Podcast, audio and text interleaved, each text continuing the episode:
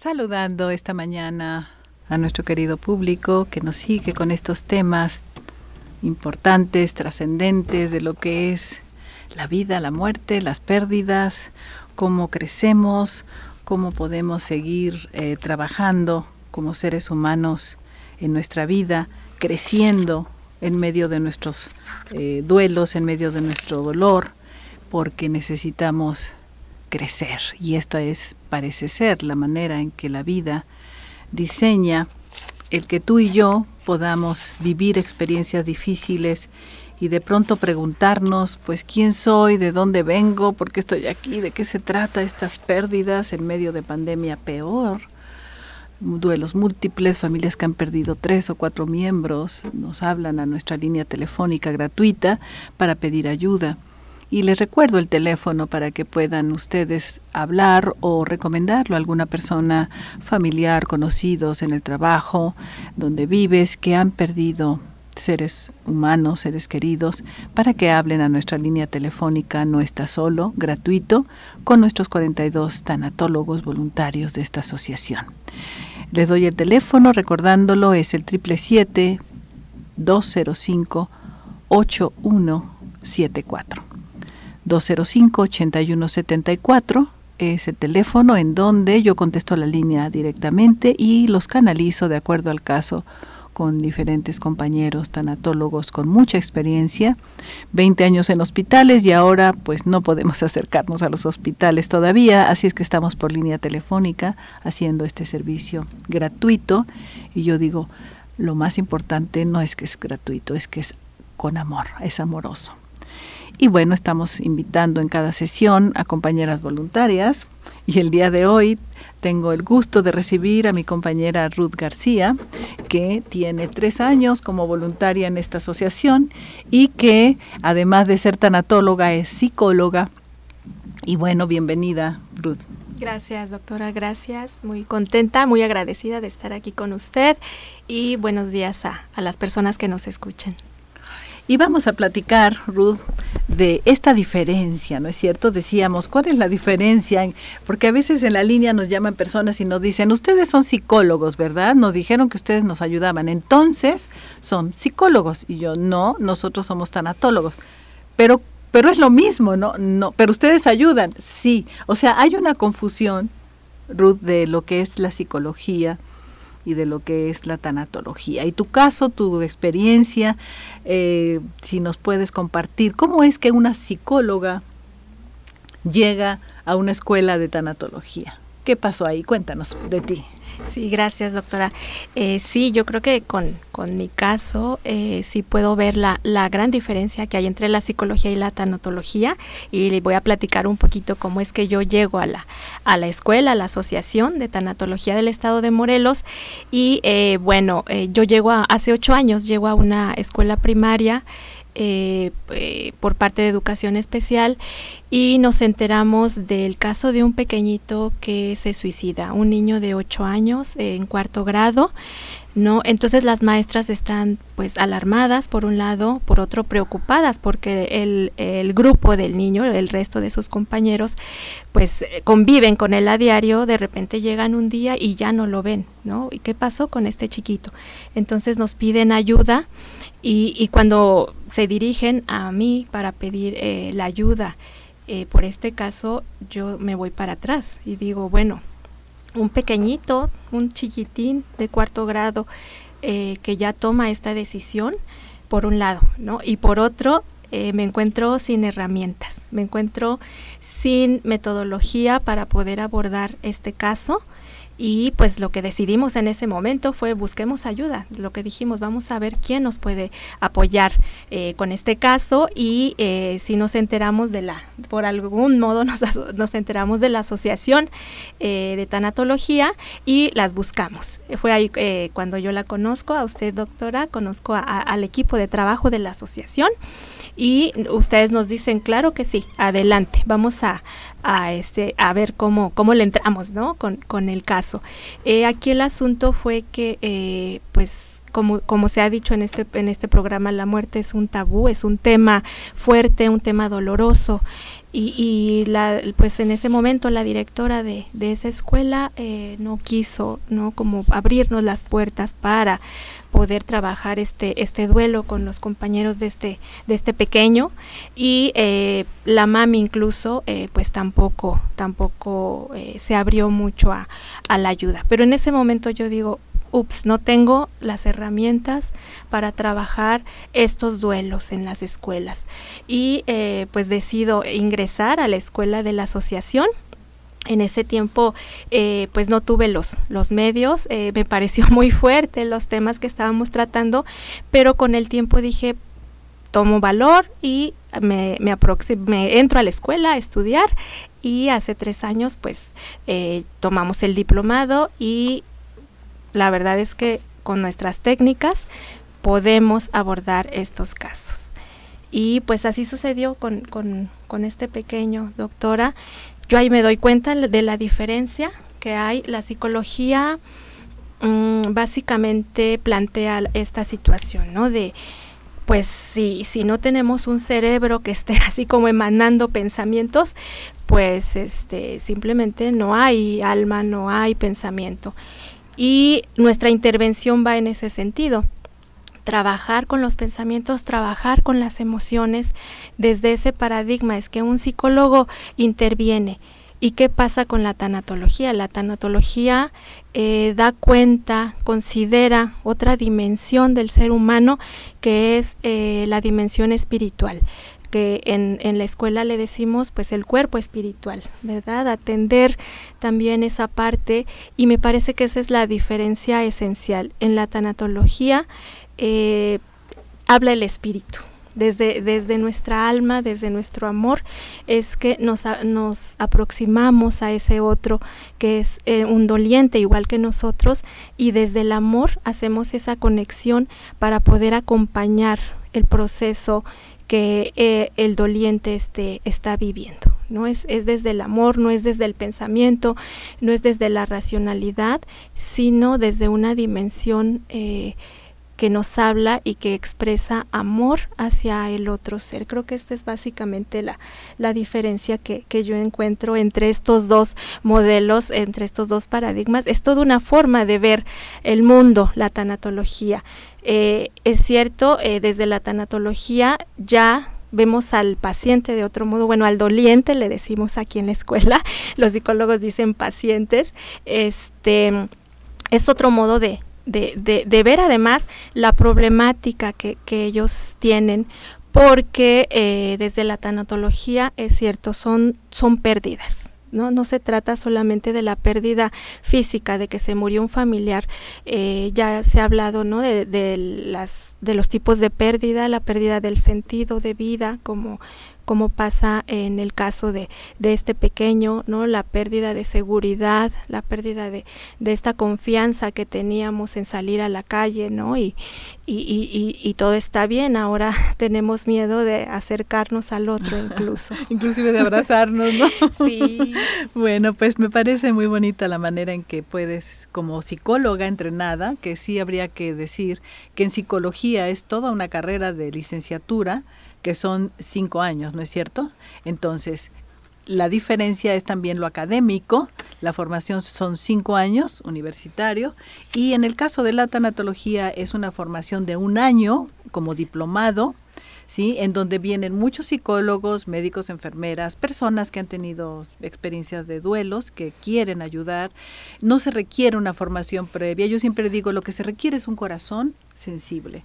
Lo que se requiere para estudiar tanatología es deseos de ayudar a los demás desde el corazón, como tú bien lo decías, en la psicología desde el cerebro, con una gran cantidad de técnicas y teorías y no toda una disciplina muy formal.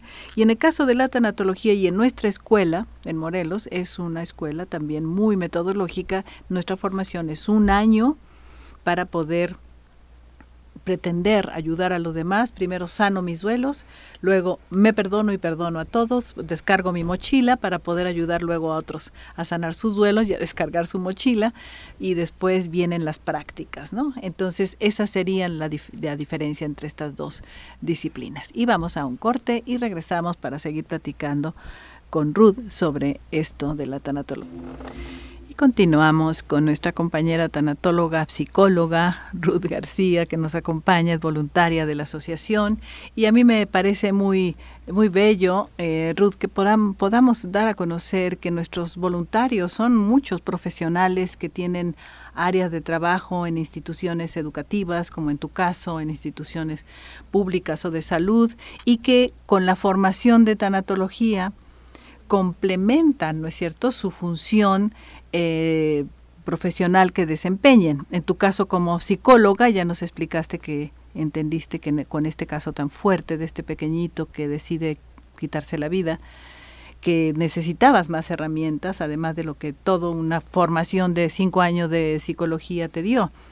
¿Y alguna otra cosa que quisieras agregar en cuanto a tu percepción como psicóloga cuando entras al mundo de la tanatología? ¿Qué es lo que te da, qué te, qué te permite hacer diferente de lo que hacías antes? Sí, sobre todo las técnicas. La metodología de la escuela es muy precisa, las técnicas de igual forma. Eh, son, son muy concretas, muy prácticas y creo que eso es algo, eh, es un área que, que no trabajamos en eh, los psicólogos. La realidad es que el plan curricular hoy en día y bueno, desde, desde hace años, yo soy de la generación 90-95, de la UAM. en la UAM, sí. El plan curricular no integra en absoluto ninguna materia relacionada con el trabajo eh, hacia acompañar los duelos, ¿no? No de ninguna manera. Entonces, este, de verdad, eh, les digo, hoy en día, hoy mismo no, no hay esta, esta, esta asignatura, ¿no? Y, y a mí me parece que sí es sumamente necesario Ojalá que en algún momento se pueda integrar al plan curricular de las universidades eh, estas asignaturas relacionadas con, con la tanatología. Me parece que alguna universidad privada por ahí en sus maestrías de, en gerontología, por ejemplo, la integran, eh, integran una materia y ahí es cuando se dan cuenta de la riqueza que tiene eh, la formación en estas competencias desde la tanatología. Eh, yo sí haría votos porque en algún momento integraran la, la, asignatura en el plan curricular y bueno, pero también decirle a, a, las personas que nos escuchan que no necesita ser psicólogo para ser tanatólogo. Eh, yo creo que el programa de estudio de, de, la Asociación de Tanatología es muy tiene mucha coherencia eh, lógica y con un año me parece que pueden ustedes egresar como tanatólogos. Como decía la doctora, lo único que necesitamos es, es tener nuestro corazón abierto, nuestra mente también, nuestros pensamientos abiertos para poder formarnos como tanatólogos. Eh, y bueno, ya si tienes una formación adicional, una formación profesional, como en mi caso que es la, psicología, pues te dotas de, de un arsenal, decíamos, ¿no? De herramientas para poder eh, intervenir, hacer una intervención precisa, eh, incluso rápida, porque a veces los psicólogos nos tardamos años, ¿verdad?, en, eh, en atender a un paciente. Estas intervenciones son, son muy precisas, a veces nada más hacemos alrededor de tres o cuatro acompañamientos y este pues con eso eh, los, los dolientes eh, se quedan más, más tranquilos no entonces no necesitamos ser ser psicólogos o tener alguna otra formación profesional para poder ser tanatólogos pero si ustedes son psicólogos, creo que la escuela los va a dotar de muchas técnicas, de una metodología muy concreta para intervenir eh, con dolientes que eh, están en un proceso de, de, duelo. Y como decimos, no solamente de duelo en una muerte física, ¿no? Cualquier tipo de pérdida, porque a partir de que estudiamos tanatología nos damos cuenta que pues todos los dolores se generan a partir de la pérdida ¿no? de, de algo. No nada más de alguien. Exacto. Muy bien, muy bien, sí, para las personas que les interese, nuestros diplomados los iniciamos cada tres meses, estamos iniciando el que sigue en mes de abril. Y me gustaría, aprovechando que estás haciendo esta claridad de lo que es este diplomado, eh, me gustaría dar los teléfonos de las compañeras que son las que eh, reciben a los y dan los datos de las personas que están interesadas en, yo digo, transformar su vida. Es, es una autotransformación de la vida con la tanatología.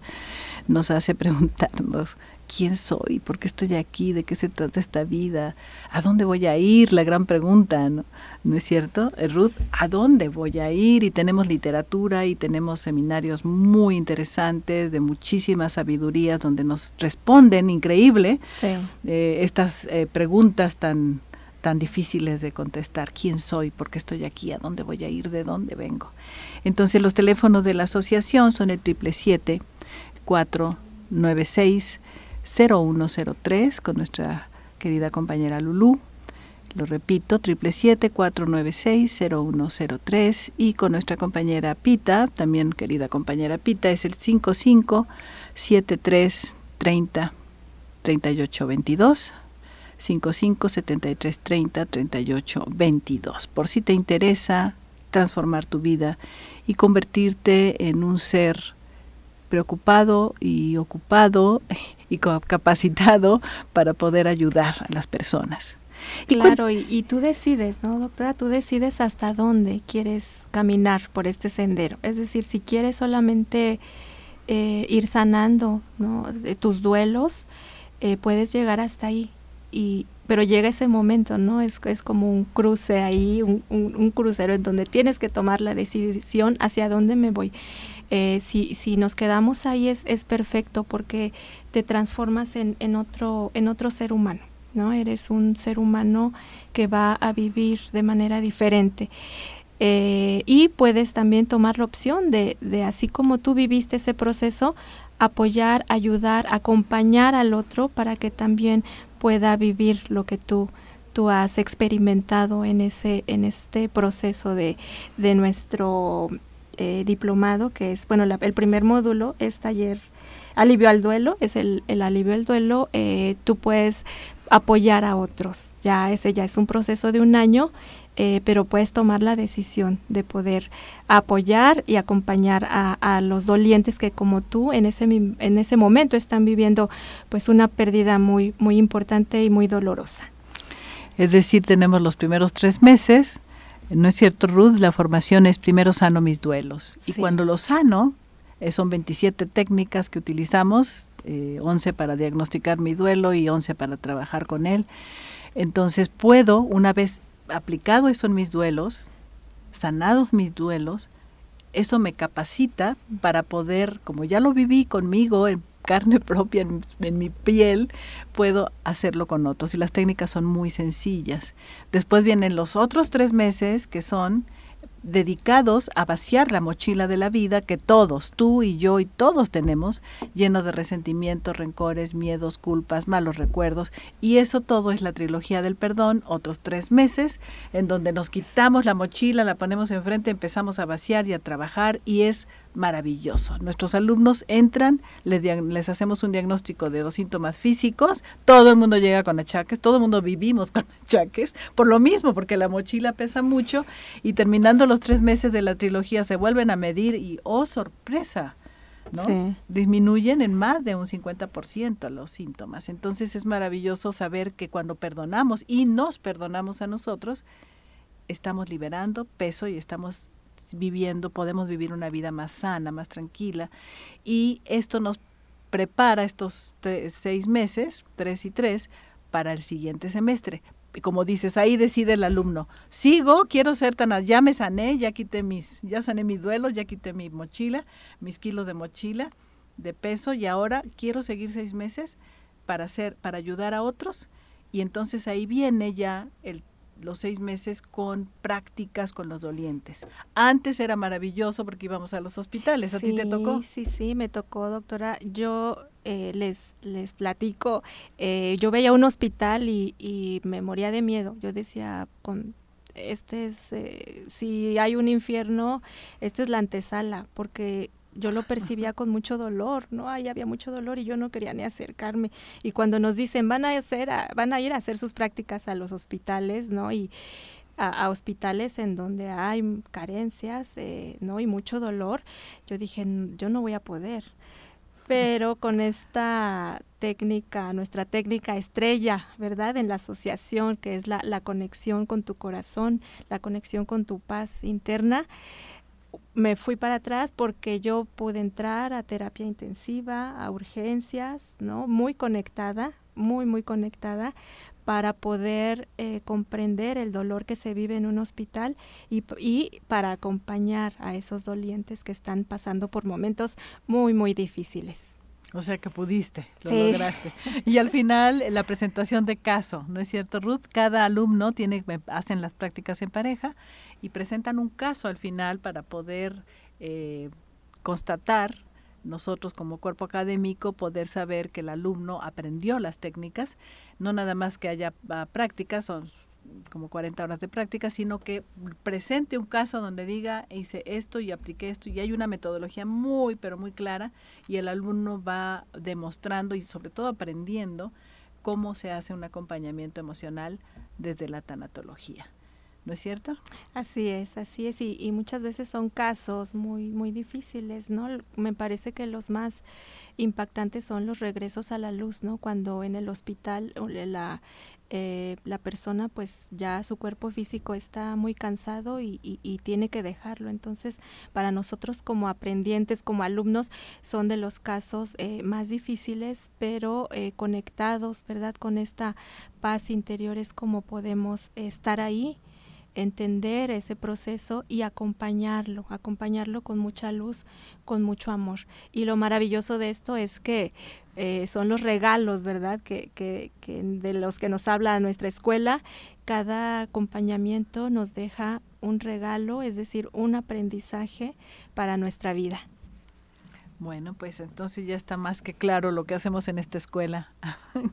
Gracias Ruth, porque hablarlo desde tu experiencia como alumna, como exalumna, eh, le da una, una visión mucho más práctica, ¿no? Para que la gente entienda qué es eso, qué es eso de tanatología, ¿no? Entonces, bueno, vamos a irnos a un corte para regresar y vamos a seguir platicando con nuestra compañera tanatóloga psicóloga Ruth García.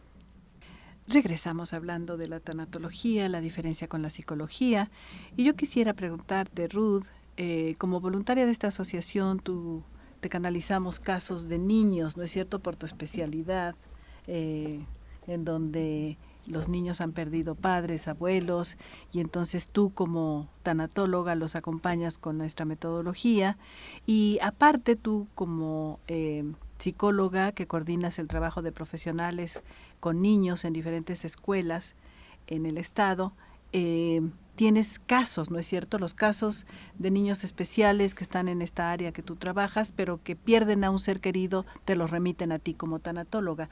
Cuéntanos un poco qué haces con estos niños eh, para ayudarlos en sus duelos. Sí, así es, doctora. Ya, ya tengo esa posibilidad de atender los, los casos de, duelo y eh, en un momento, ¿no? Como muy preciso, porque con la pandemia eh, es real que que han fallecido papás, mamás, hermanos de, nuestros niños en, las escuelas públicas.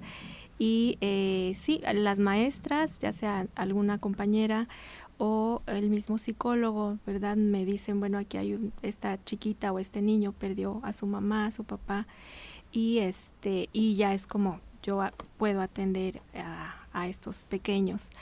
Y sí, eh, pues primero eh, una técnica que, que, es muy efectiva y que me gusta mucho eh, aplicar con los chiquitos es nuestro termómetro de las emociones.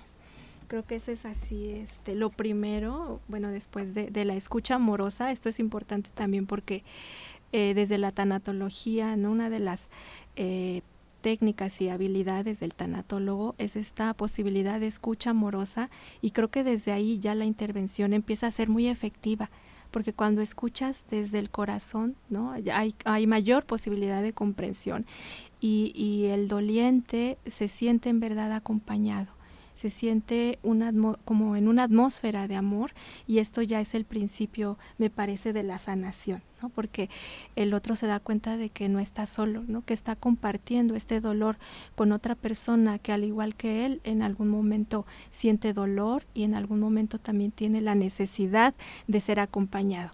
Entonces ahí empieza eh, nuestra intervención en esta escucha eh, de los síntomas que puede tener algún niño, alguna niña, eh, cómo es que se está sintiendo, cómo está viviendo este duelo. Y eh, yo aplico el termómetro de las emociones con, con algún gráfico para los niños y es maravilloso lo que, lo que podemos encontrar. Sobre todo él llama la atención, bueno, la tristeza, eh, como es la, emoción natural, como nos dicen en nuestra escuela, siempre está presente, pero hay niños que sí manifiestan enojo y de manera asombrosa lo que también manifiestan es, es culpa. Tan chiquititos, ya esta emoción es muy fuerte hace ocho días me decía una, una pequeñita, es que yo, de ocho años también, me decía, es que yo siento culpa. Eh, eh, yo siento que yo tuve la siento que yo tengo yo tuve la culpa de que de que mi mamá muriera. Una mamita que eh, no se cuidó eh, tenía diabetes y este pues en un momento se desvanece se desmaya y ya no despertó. Entonces la niña presencia esta este esta pues esto que sucedió y dice yo tuve la culpa de eso y bueno, pero ¿por qué? Porque la medimos, ¿no? Estaba, era muy alta, tenía una calificación de, de 8 y le digo, bueno, ¿y por qué sientes que la culpa es tuya? Dice, es que yo debí de haberla cuidado, es que yo no la cuidé. Entonces, Nos inventamos, ¿no es cierto? Qué barbaridad, Ruth. Es, a mí me impresiona, no sé, porque imagínate tan chiquitos, uno dice, bueno, un adulto ya estamos aquí como muy hechos a echarnos la culpa de todo, pero una criatura de ocho años la mente humana, yo digo, ahora después de estos 22 años, digo, somos adictos a muchas cosas, pero nuestra adicción principal es la culpa. Y nos inventamos una serie de ideas, ¿no? No la cuidé, no, es que si hubiera, y entonces los duelos, como en este caso, cuéntanos un poco más, ¿qué pasa? ¿Cómo, cómo puedes ayudarle a que desvanezca esa culpa para que pueda dejar de sufrir tanto?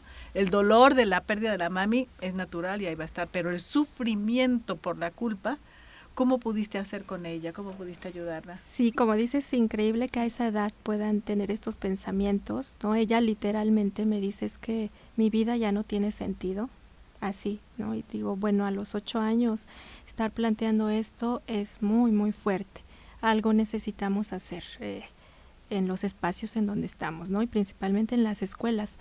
entonces, bueno, la, lo que nos dice nuestra, nuestra escuela de tanatología, pues es procesar estas emociones, ¿no? Entonces, con preguntas reveladoras, con, con, los pequeños, que, que sí, sí funcionan, sí es muy útil, y bueno, empezamos a ver qué hay detrás de, esto. Entonces, ella sí tenía, sentía que tenía esa responsabilidad de cuidar a la mamá, entonces le decimos, bueno, espérame, los adultos somos los que cuidamos a los pequeños.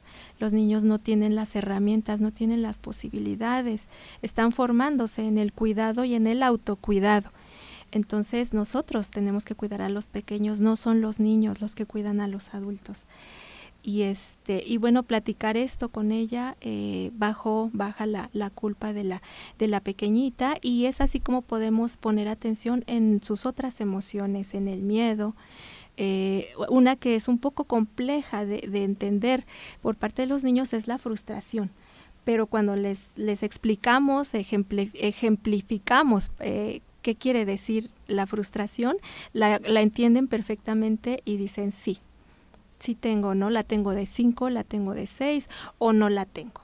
Entonces el termómetro es muy, muy útil para saber qué emoción están experimentando, además de que, bueno, en estos ambientes tampoco, o en este contexto que estamos viviendo, las emociones no son nombradas tan fácilmente, ¿no? No nos enseñan nuestros, eh, nuestros padres y muchas veces tampoco los maestros a nombrar las emociones que estamos experimentando, a ponerles un nombre.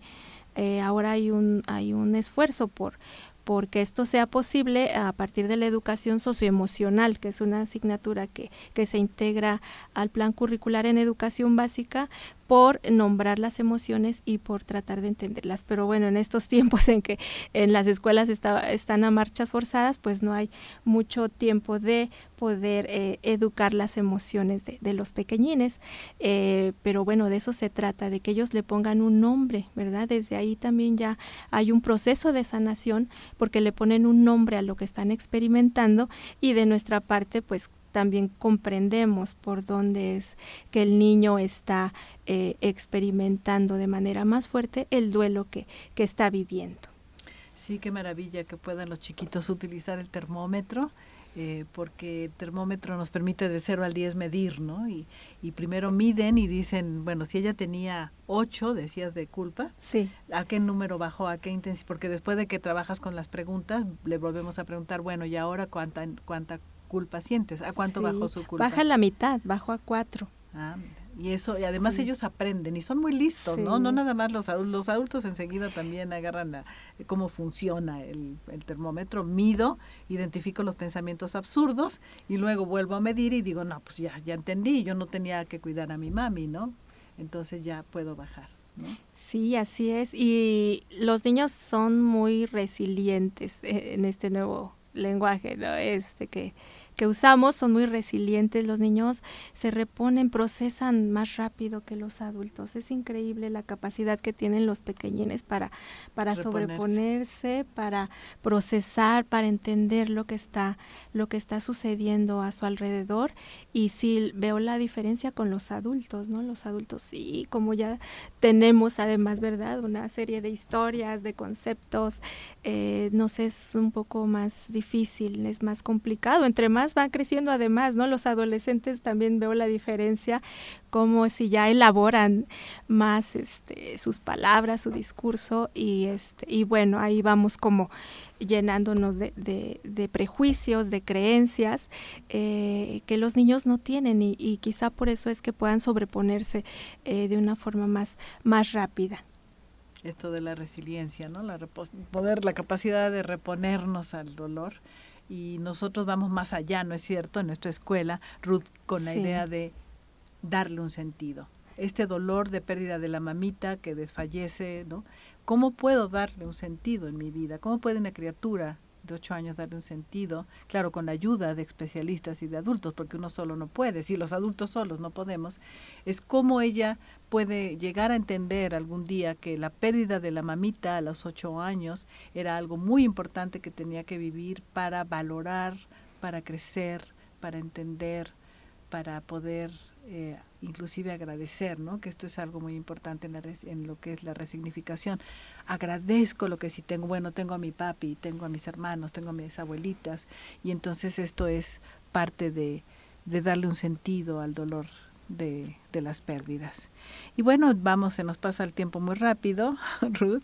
Vamos a otro corte y vamos a regresar con una eh, recomendación final de tu parte y una meditación para que podamos terminar, como siempre en este programa, relajados, sintiendo que podemos hacer este stop en en nuestra vida matutina de la mañana mientras escuchas esto, para poder reponernos un poquito y seguir nuestra rutina. Regresamos. Y regresamos a la última parte con nuestra compañera Ruth García, psicóloga, tanatóloga, y te pediría una recomendación quizás en este tema que abordamos hoy con este caso tan importante de esta criatura de ocho años que decide quitarse la vida. ¿Qué recomendaciones les podríamos dar a los padres con sus hijos? Ruth. Sí, recomendaciones muy, muy importantes porque hoy, eh, hoy en día eh, ahí sí han subido ¿no? El número de cifras de, suicidio y eh, personalmente escucho en las escuelas a pequeñitos ¿no? que nos dicen literalmente, sin exagerar, es que yo no debí de haber nacido. ¿no? Por ejemplo, hace una semana. Un chiquitín, siete años, yo no debí de haber nacido, eh, me quiero morir, no quiero estar aquí, ¿no? Entonces, de verdad es una, un signo de alarma, ¿no? Es como un foquito rojo que, eh, que está ahí presente, que se prende en las escuelas y que nos hace voltear a ver a, a, a, las madres, a los padres de familia, porque ellos como cuidadores principales, como responsables de lo que está viviendo la, la situación de, de, los pequeños, pues son los que tienen ahí los elementos para poder evitar estas situaciones y sobre todo yo les digo a los papás para que su chiquito esté cómodo en donde está, esté feliz, esté contento en casa. Entonces, bueno, las recomendaciones quizá muy, muy sencillas, pero no por eso dejan de ser importantes, es eh, primero observar a nuestro pequeño, observarlo, ver qué hace, qué dice. De verdad esto no lo hacemos eh, por, no sé, el ritmo de vida, le dejamos el celular al niño y no sé ni siquiera qué está viendo mi hijo. Entonces, empezar por observar. Cuando hablamos, eh, la, segunda, eh, la segunda acción que podemos hacer es platicar con ellos, escucharlos amorosamente, escuchar qué nos está diciendo y qué nos trata de decir, porque a veces tienen un discurso, pero el mensaje es otro. Entonces, eh, sí, lo que me dices, pero también qué es lo, qué mensaje es el que me quieres dar. Eh, quieres que esté más contigo, quieres, quieres que pase más tiempo contigo, quieres un abrazo, quieres que te escuche, quieres que te acompañe, ¿no? Es decir, esta, esta escucha amorosa de la que ya hablábamos hace un rato. Y poder también la, la, la cuestión física es sumamente importante. Es abrazarlos, es decirle una palabra amorosa, te quiero, te amo, estoy contigo, ¿sí? Esa es generar además la confianza para que ellos puedan platicar de estas emociones que pueden estar sintiendo. A veces los papás tampoco manifiestan sus emociones. Esto empieza con el ejemplo, con el modelaje de la conducta. Entonces, si yo como papá me trago la tristeza, me trago las lágrimas, me trago el enojo y no expreso, mi niño va a aprender eso. Entonces hay mamás que me dicen, oiga, pero ¿por qué él no me tiene confianza? Y usted le tiene confianza, usted puede expresa sus emociones con él. No, no, porque yo no quiero que se entere de, que sufro, no quiero que se entere de que me peleé con mi marido, de que lloro, de que tengo miedo. Es que cuando ustedes les platican de sus emociones, ellos aprenden también a expresarlas. Entonces, lejos de hacerles un daño por, por manifestar lo que están sintiendo y pensando, los fortalecen y les enseñan justo a poder manifestar estas emociones, eh, lo cual es sumamente importante para que no se queden ahí, se hagan pus, como decimos con esta metáfora maravillosa de las heridas, ¿no? Que, que la escondemos, escondemos y se va haciendo pus ahí y después este, se expresa como una enfermedad, ¿no? Como algo en el cuerpo. Entonces, sí, la recomendación es, es voltear a ver a nuestros pequeños, ver esas miradas eh, de amor. Muchas veces también las miradas de los padres son sumamente agresivas. Eh, el niño aprende a ser visto con violencia y genera violencia en el aula. Es un niño que pega, un niño que molesta a sus compañeros. Entonces, este, desde, desde la mirada amorosa con nuestros pequeños, la escucha, ¿verdad? El apapacho, el contacto físico y el diálogo, doctor. Es lo que podemos hoy recomendarle a las personas que nos escuchan. Muchas gracias. No, al contrario, a, ti, Ruth, muchas gracias compañera querida de esta asociación que haces esa labor hermosa en las escuelas y aparte nos ayudas con la línea telefónica con estos casos de estos chiquitos eh, que como especialista que eres pues te los canalizamos. Y te agradezco mucho y te vamos a invitar de nuevo para que puedas eh, seguir dando estas recomendaciones tan valiosas con tu experiencia y, y con tu sensibilidad. Gracias gracias. Al contrario gracias y vamos a pasar a nuestra meditación, vamos a hacerla en forma eh, dirigida al tema de hoy que han sido las emociones. Te pido que te pongas derechito, derechita en donde estés, tu espalda y tu barbilla ligeramente hacia arriba. Tus manos siéntelas, suelta tensión, muévelas un poco. Tu cuello, mueve un poco tu cuello hacia un lado y hacia el otro. Barbilla al pecho, y hacia arriba lo más que puedas. Muy bien, barbilla al centro. Y vamos a llevar tu mano a tu corazón buscando ese espacio mágico de donde brotan estas emociones que hemos estado hablando hoy, que como adultos tenemos que aprender a identificar y a expresar. Para que nuestros niños aprendan también a expresarlas. Vamos a contactar en primer lugar nuestra tristeza, la tristeza que sentimos en nuestro corazón cuando hay algo que nos afecta. La reconocemos, la aceptamos y la expresamos. Si hay que sacar lágrimas, está bien. Si tengo que compartir con alguien cómo me siento, me siento muy triste por esto y por esto. Es una manera de sacarla de nosotros. El enojo, cuando estamos enojados, reconocerla. Reconocer ese enojo y decir, ¿por qué me siento enojado? Estoy enojado por esto y por esto y poder compartirlo con alguien. Para poder sacarlo de nosotros. El miedo que es tan común.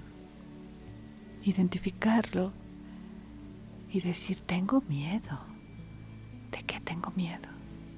De esto, esto. Nosotros mismos podemos hacer eso y compartirlo con alguien. Si no tenemos nadie con quien compartir, escribirlo, llevar un diario de las emociones, sacarlo, expresarlo, no guardarlo.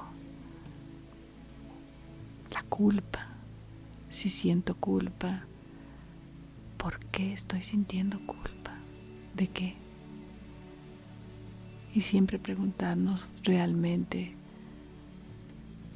¿Es racional y lógico que tenga yo que sentir este miedo y esta culpa? Escribirlo, compartirlo, sacarlo de nosotros. No guardar esa culpa, ese miedo, porque nos hacen mucho daño físicamente y emocionalmente. La soledad, esa sensación de que estamos solos y que a nadie le importamos, preguntarnos si realmente no tenemos a nuestro alrededor personas a las que les importamos. Y nos damos cuenta que sí, es muy difícil que alguien no tenga a alguien con el cual pueda compartir y expresar, al que le importe lo que le está pasando. Y de esta manera no le tengamos miedo a nuestras emociones, reconozcámoslas como nuestras aliadas que nos permiten vaciar todo eso negativo que se forma, ese nudo en la garganta, ese peso en el corazón. Aligeremos, vivamos más livianos y enseñemos a nuestros niños que se vale expresar lo que sentimos.